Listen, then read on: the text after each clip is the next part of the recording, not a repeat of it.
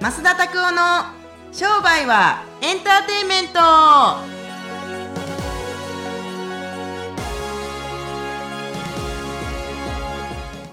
ウェルカムトゥー商売はエンターテイメントはい、よろしくお願いいたしますよ。今日もよろしくお願いしますよろしくお願いしますよ。はいよろしくお願いしますよ。はい、よろしくお願いします。はい。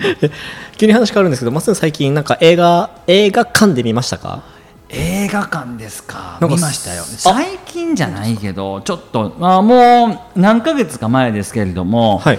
行きましたけどあのーね結構なんかあの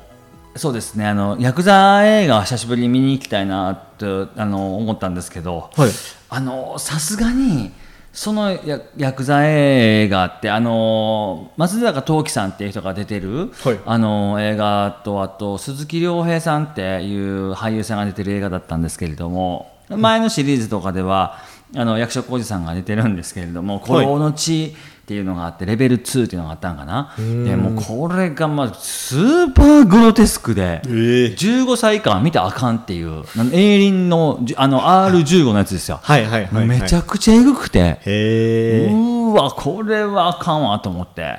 もう久久しぶりにねあの行って大体映画って感動するんですけど、はいはいちょっと引きましたねあ、でも、あんあの監督さんのやつは、あれですよね、あの冷たい熱帯魚っていう映画が、あそれは少しはいよくしてるねあの、はいあるんですけど、あの、でんでんさんが出てるやつですね。はいはいはいあれもすごい、ちょっと残虐的な、え冷たいなんていうんですか冷たい熱帯魚。冷たい熱帯魚へーなんかこうそれはそれは薬剤映画ではないヤクザ映画っていうものですねなんかこう闇闇仕事みたいな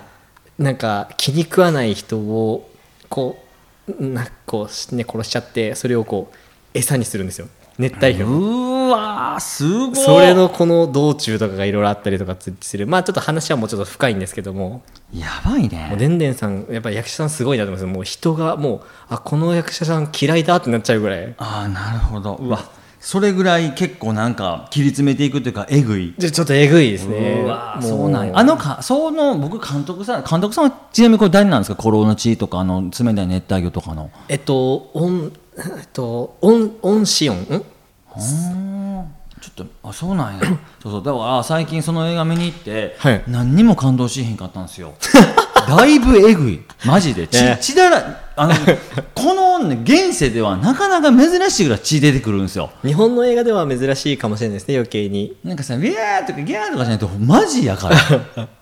で、あの、まあ、あの、なんていうんですか、あの、こうネタバレにならないようにしますけれども、はいはいこう目をえぐっていくシーンがあって、ええこれがまたすごいのよ。僕、娘とかにはよう見せれへんなと思って、怖い。いやそうですねはいやいい。やそんな感じです。はいありがとうござい最近なんか見た逆に。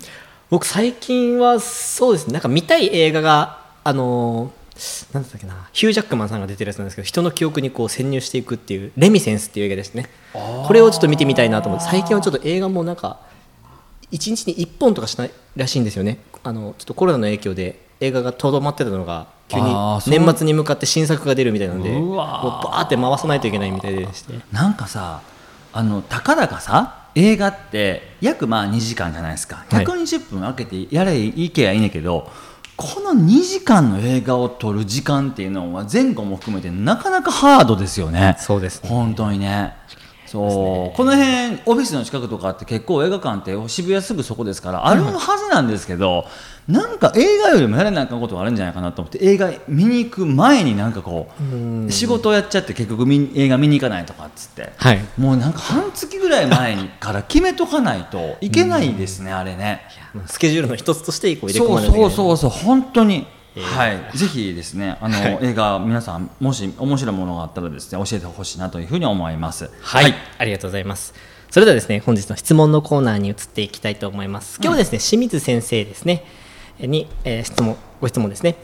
えー地域によると思うんですけども、まあ、70代女性とかがですね惹かれるヘッドラインとか色とかっていうのはなんか先生の中でデータはありますかっていうふうにあーあのですねうーんと50、60、70とかって、はいまあ、大体60後半から80歳までにしておきましょうか、70ももちろんインクルードしますけれども、あのこの人たちってあの、段階の世代っていうふうに言われるんですけれども、この段階の世代の人たちって、意外にあのベビーブーマーだったりとかあーベビーブーム要するに子供がたくさんいる時期とかに、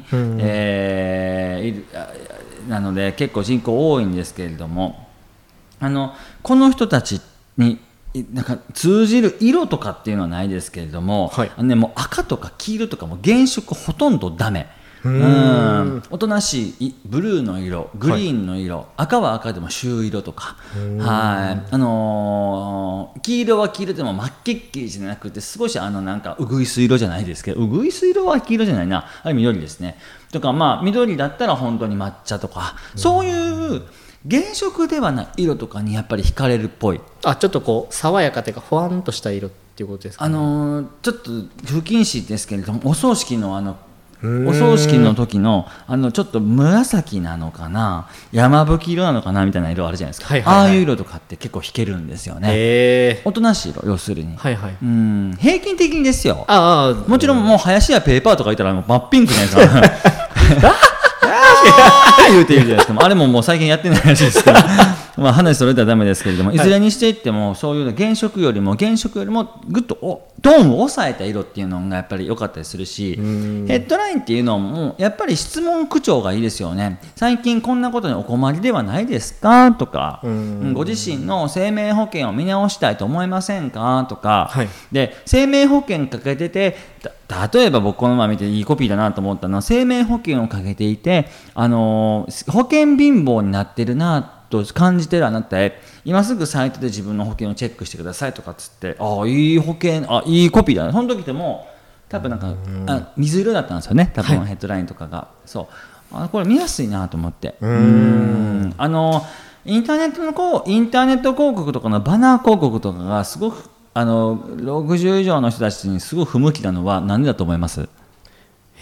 バナー広告、見えない文字が大正解字がちっちゃすぎんねんあだから広告は広告とかでも新聞とか、はい折り込み広告だったりとかテレビの広告がすごくいいんですよねじじいとかばばあって大体家にいてテレビしか見てないやんだいぶだいぶ失礼な言い方じじいとかばばいやもう6070って言ったらもうじじいとかばばあですよ。はいだから綺麗なおじさんとか綺麗なおばさんとかもいるけれども大概田舎のとこ行ったらもう腐れじじいとか腐ればばあばっかりいるからそういう人たちはテレビばっか見てるからそうなんかもうずーっとねあのーボケてるからほとんど悪いけどこんなこと言ったらこう地方の人聞いたら多分クレーム来ると思いますけ ど、うん、でもあのー地方の人たちの情報源でテレビとかが多いから、こういうところでテレビとかで大きなドドンとかババーンとかって音とかもしくは画面とかで出る方がすごくやっぱり効果的だと思いますから、あとは新聞ですね折り込み広告とかやっぱいいんじゃないかなとインターネット広告も悪くないけどうーんスマホとかでもやっぱり僕らからしてみたら僕らよりも倍ぐらい入れる人たちあなた今27歳ですよね、はいなので54歳の人とかでもやっぱり目は悪くなってくるっていうのはまあ標準的な科学的なさ作用っていうか現象やから6070の人たちがスマホのバナー広告とかって見たとしても多分難しいかなと思いますね。そうちなみになんかこう別の 方でいらっしゃいましたけどあのーまあ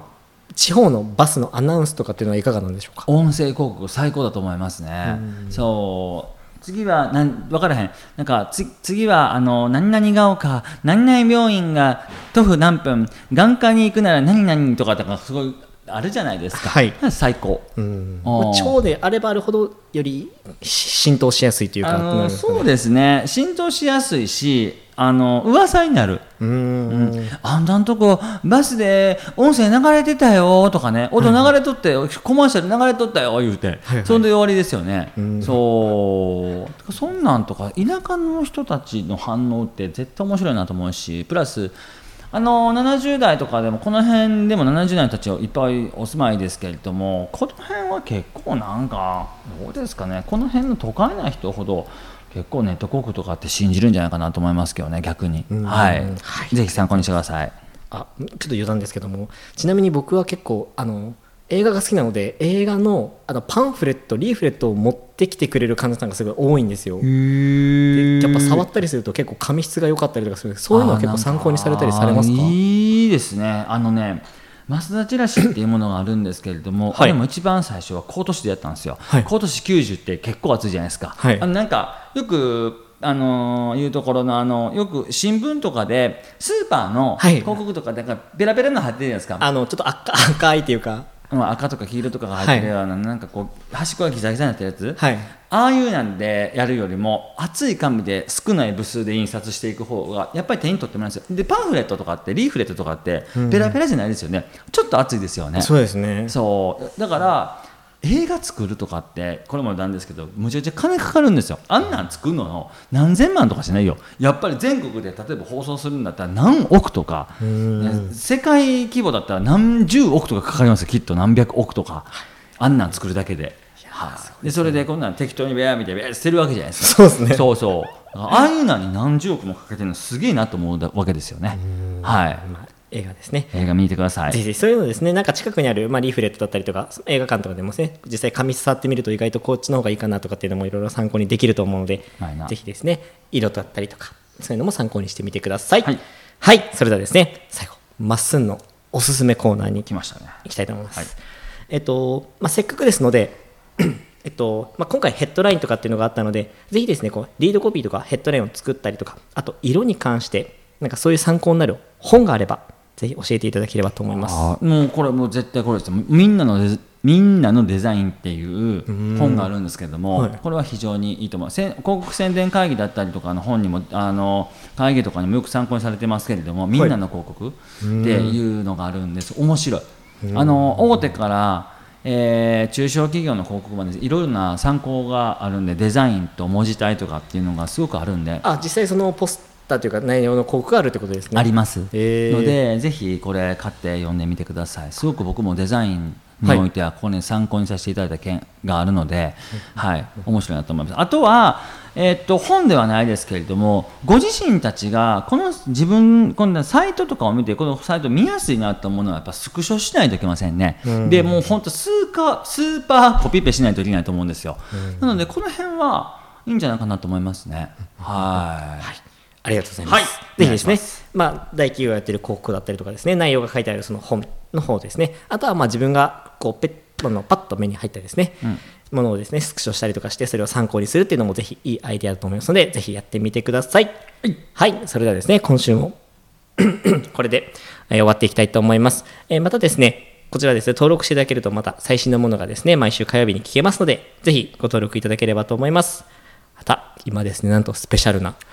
マスター塾なんですけども、